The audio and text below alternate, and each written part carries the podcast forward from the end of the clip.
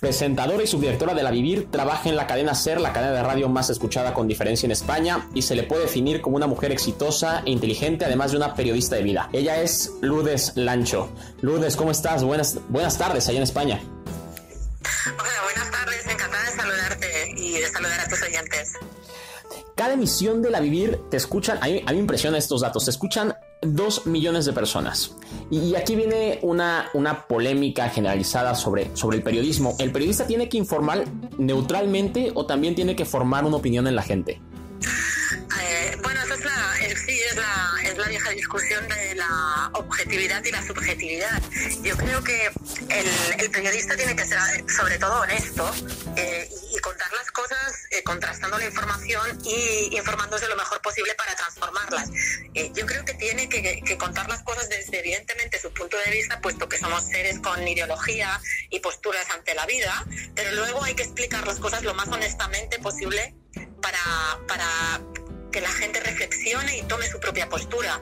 A mí es lo que me gustaría hacer, ofrecer puntos de apoyo para esas reflexiones ciudadanas. Yo soy gran seguidor y fiel seguidor de, La Vivir. Yo no lo puedo escuchar en vivo, evidentemente, porque es ahora yo estoy durmiendo, pero lo escucho siempre en la aplicación de la cadena SER.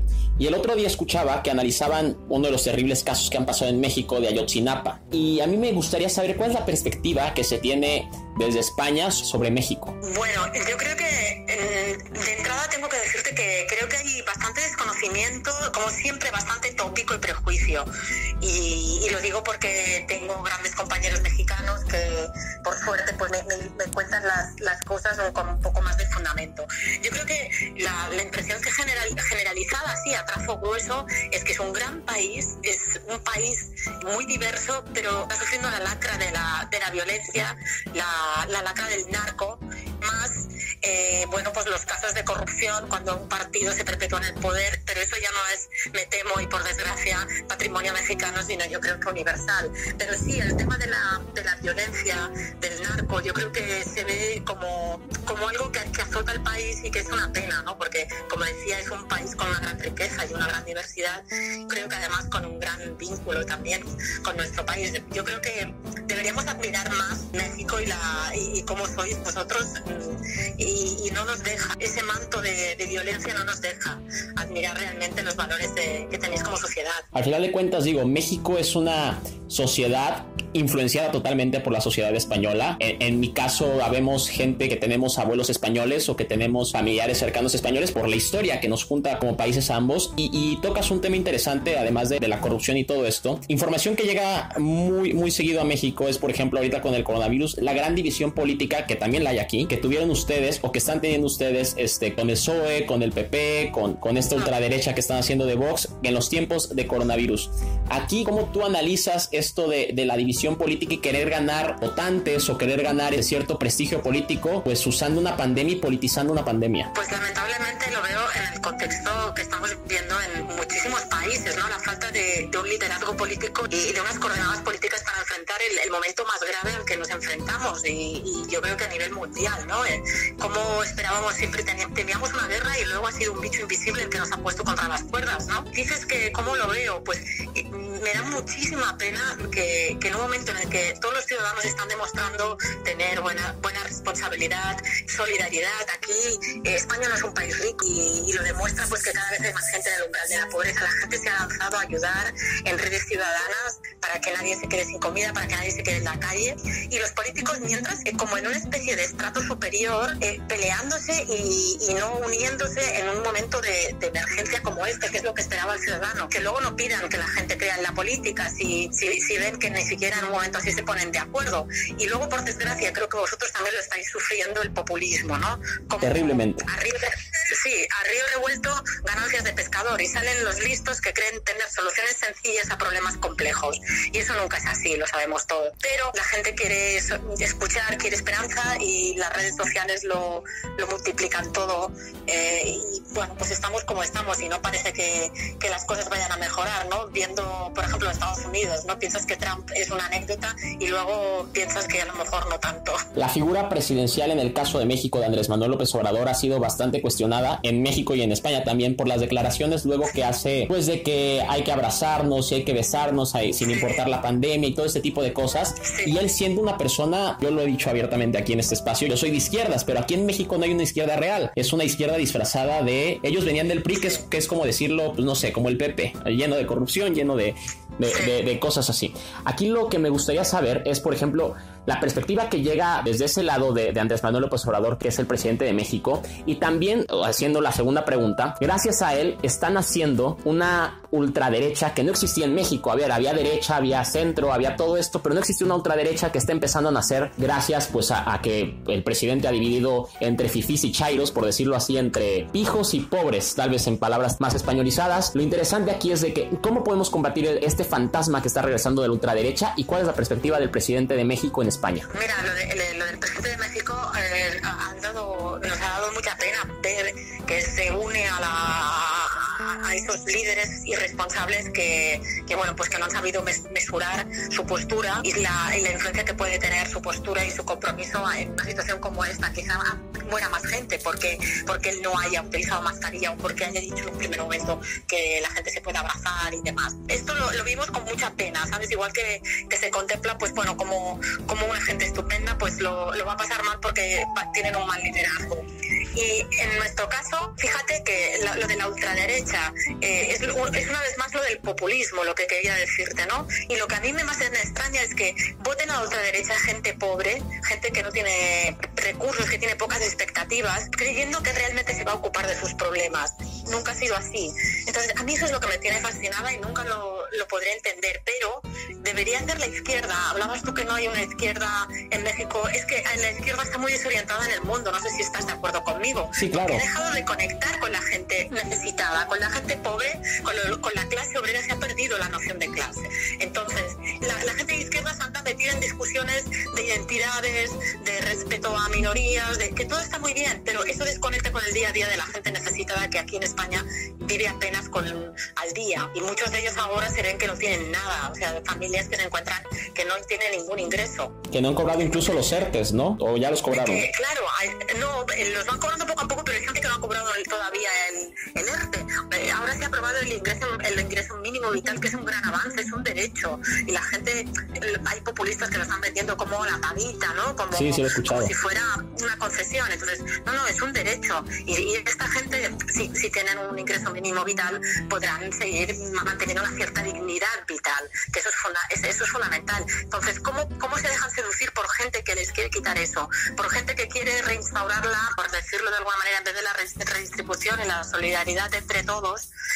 eh, quiere instalar la caridad como un método para tener controlados a los pobres. Eso es lo que me duele más de los países, ¿no?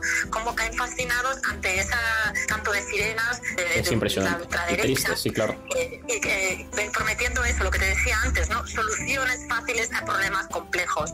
Desconfía siempre quien te proponga una solución fácil a un, problema difícil. Y ahora estamos pasando una época muy difícil y no todo el mundo está dando la altura. Suerte que ahora, bueno, en, Europa han, aprobado estas ayudas, ha costado mucho, ha, habido rebaja, pero por lo menos se ha salvado un poco el expediente, ¿no? Pero yo temía durante días previos que no, no hubiera acuerdo y saltase también la, la Unión Europea por los aires. 370 mil millones de euros, tengo entendido, ¿no? Fue el paquete que se aprobó. Sí. Ha habido, el presidente del gobierno español decía que estaba un 95% contento.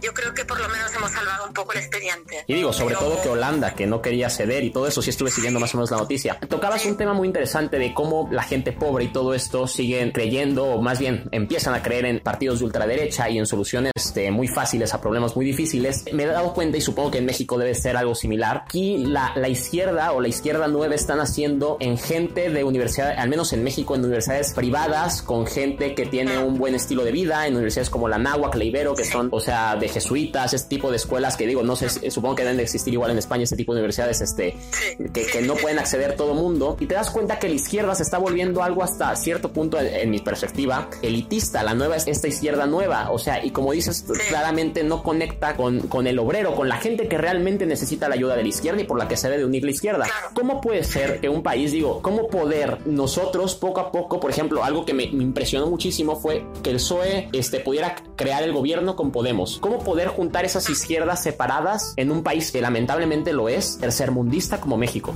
Pues es que no lo sé, es que yo no sé ni siquiera si va a acabar de funcionar el gobierno aquí, Rodrigo. Me gustaría, porque también soy una persona de izquierdas y me encantaría que, que el gobierno saliera adelante.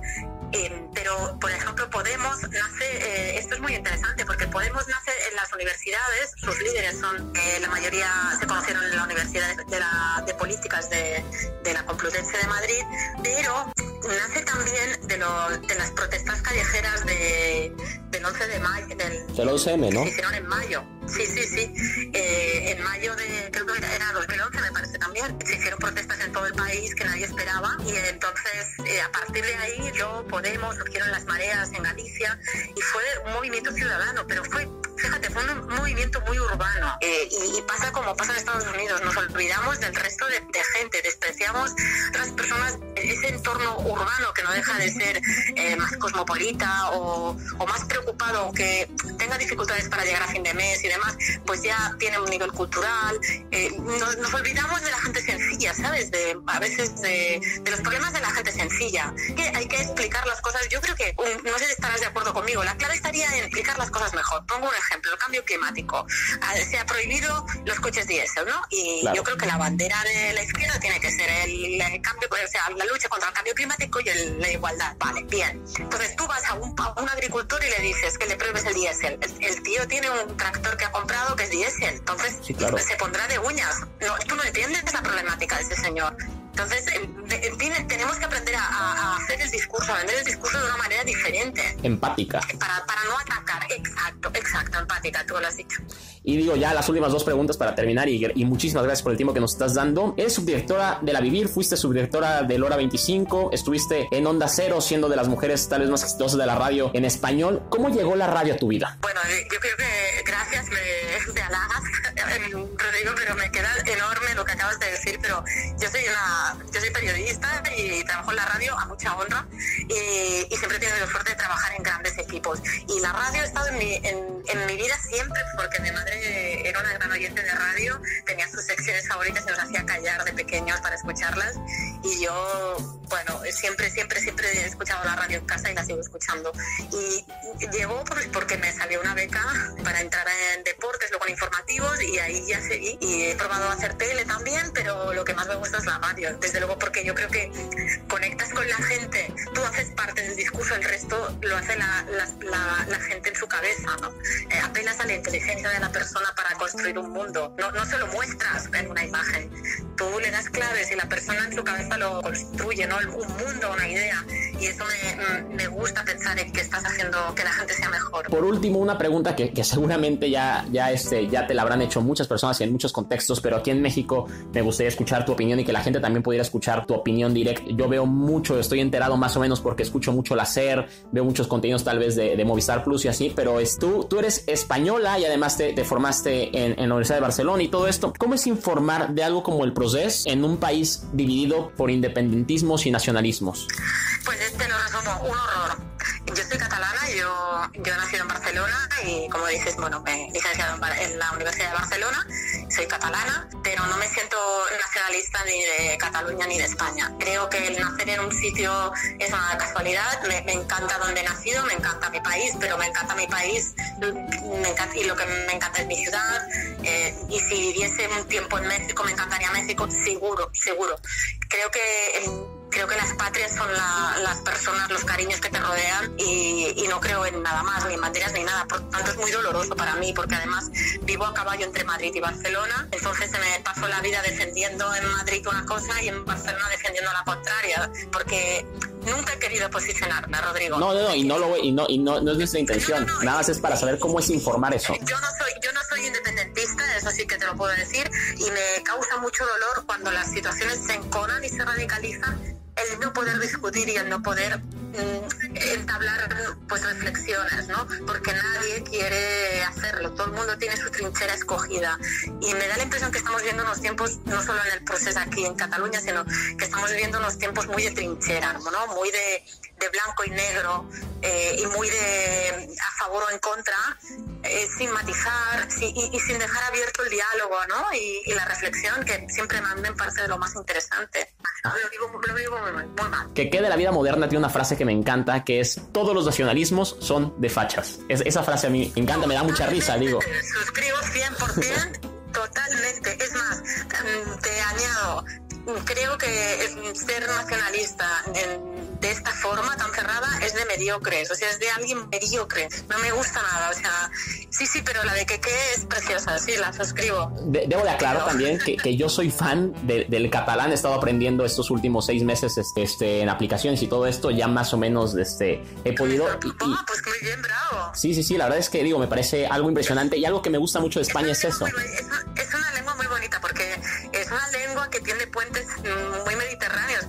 entre el francés, español, es, el italiano y es una lengua que, que, que, puentea muy bien entre esas lenguas y es bonita de verdad, de verdad que es muy bonita. Sí, eso me gusta mucho de España, que cada que muchas comunidades autónomas tienen como su, su propia su propia lengua, ¿no? El euskera, este el, el valenciá que es parecido al esa, esa debería ser la gran riqueza país, lo que deberíamos sacar pecho todos de decir, oye, pues mira, sí, estamos juntos y además hemos conservado, hemos tenido eh, la, no sé, la, la suerte o, la fortaleza de conservar eh, nuestra, nuestras lenguas, nuestras culturas propias y, oye, pues muy bien, pocos países. Sí, sí, no, la verdad es que aquí en México somos una vergüenza porque no hemos podido conservar las, los, los indígenas, los tenemos que obligar a que hablen español en vez de conservar las lenguas náhuatl o las lenguas claro. este, que ellos tienen, que son varias, creo que son una cosa como 55 lenguas que se hablan y la náhuatl sobre todo tiene varios millones de hablantes. Los obligamos que en el gobierno y todo eso... Tendrían, tendrían que, que, que, cuidar eso y la gente pues acercarse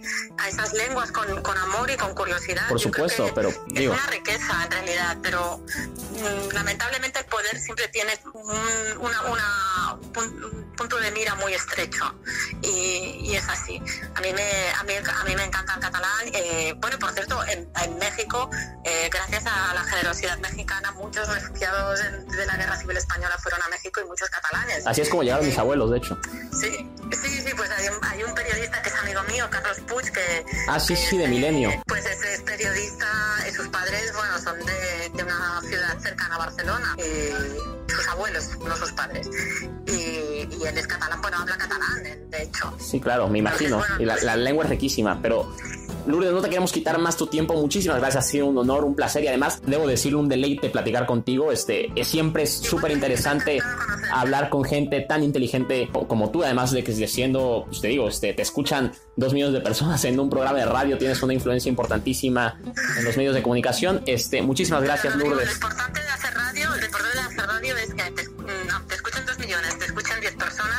es disfrutar haciéndolo y hacerlo de forma honesta. O sea que eh, adelante y, muchas gracias por pensar en Es lo que intentamos, es ojalá algún día lleguemos a tener en este programa un Ondas con ustedes. El honor ha sido mío, créeme, de verdad, un placer.